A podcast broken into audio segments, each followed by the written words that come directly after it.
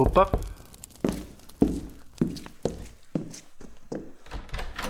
Ah, é você outra vez. Entre, fique à vontade.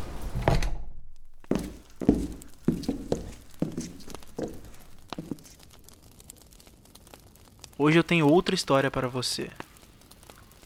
Apenas relaxe, abra sua mente e deixe que o seu coração seja tocado.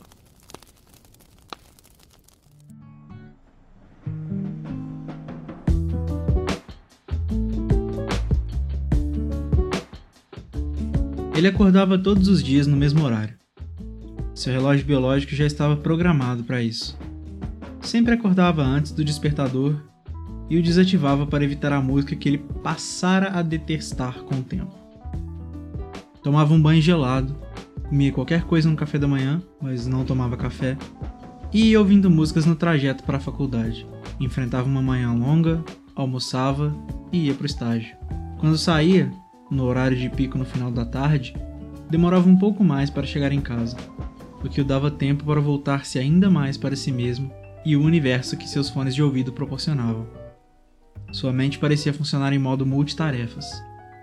Por mais que ele se concentrasse naquilo que fazia durante o dia, um certo pensamento sempre ficava lá, em espera, e quando ele finalmente conseguia relaxar, chegava uma mensagem. Era aquilo, o ponto colorido na rotina em preto e branco. Ela acordava um pouco mais tarde. Bocejava e arrumava o cabelo. Ia para o trabalho logo depois e não se alimentava muito bem. Pelo menos sabia que podia melhorar. Talvez ela estudasse ou tivesse vontade, mas sempre se cansava mais pelo trabalho. Isso fazia com que seu humor variasse, e havia dias em que ela simplesmente não queria conversar com ninguém. Quando chegava em casa à noite, porém, havia uma exceção.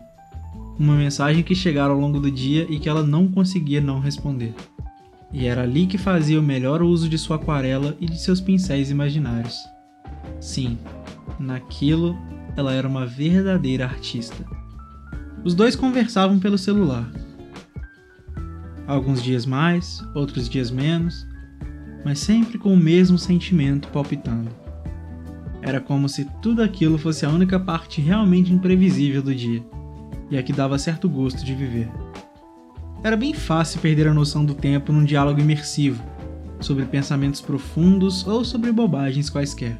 Se marcavam em comentários internet afora e sempre salvavam uma imagem que os fazia lembrar do outro. Ambos tinham problemas em suas vidas separadas e os compartilhavam, buscando e recebendo ajuda sempre que possível. Porém, eles se sentiam um pouco desconfortáveis sempre que paravam para pensar racionalmente naquilo.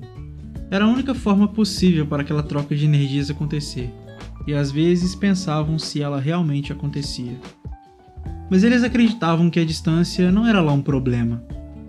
O problema mesmo era quando não havia mensagem, e uma pequena dose de angústia descia pela garganta de quem quer que fosse. Como tudo isso acontecia em meios virtuais, eles não sabiam dar um nome àquilo que sentiam, mas achavam melhor assim.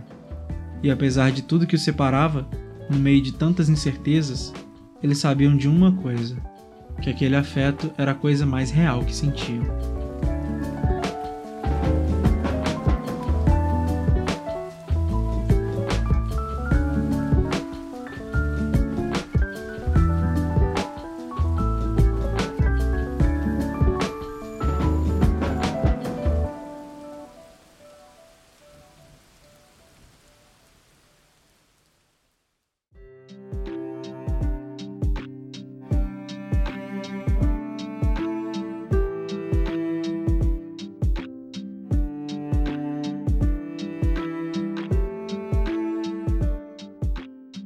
Olá!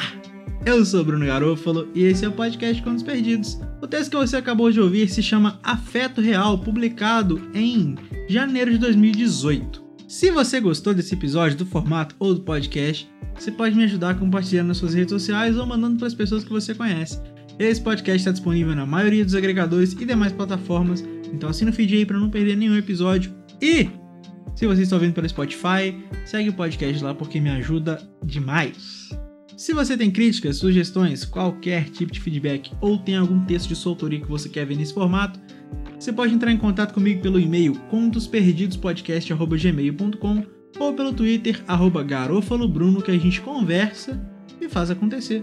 A capa desse podcast foi feita pelo Gui Simões, a trilha que você está ouvindo agora é do Augusto Diniz, e é isto. Muito obrigado por ter ouvido, um abraço, até a próxima e vai na boa!